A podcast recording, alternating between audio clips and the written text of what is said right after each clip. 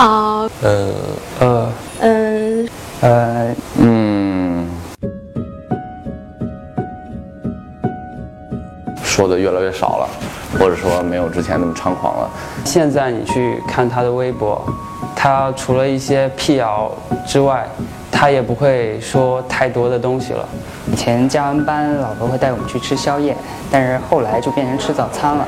这也是风风火火的，但是是是是一个比较臃肿的风风火火的样子。越来越像一个企业家了，企业家，OK，企业家。老罗变得更加低调了。二是觉得老罗跟我们之间的交流变得更多了。还是跟以前那么胖吧。嗯，感觉没有从前那么意气风发。就我感觉他性格上是没有什么变的。开始慢慢把很多这个核心的权利放出去，然后让这些人，呃，各管一块儿。我觉得这些改变能帮助我们从几个人的小团队到一个上千人的大团队，都能保持最初的目的和动力。他只是让把他的公众形象变得更加接近他私底下展现给我们的形象而已。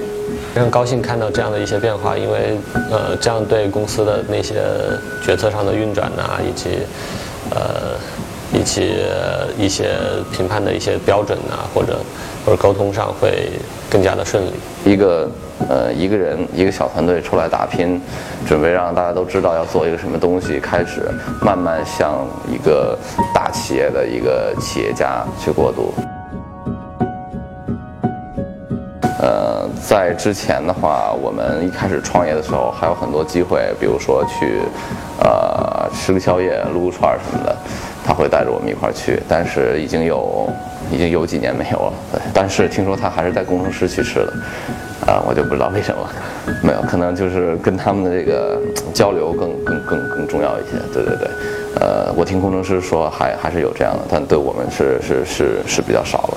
不是说一定要啊，我就说反映一个情况。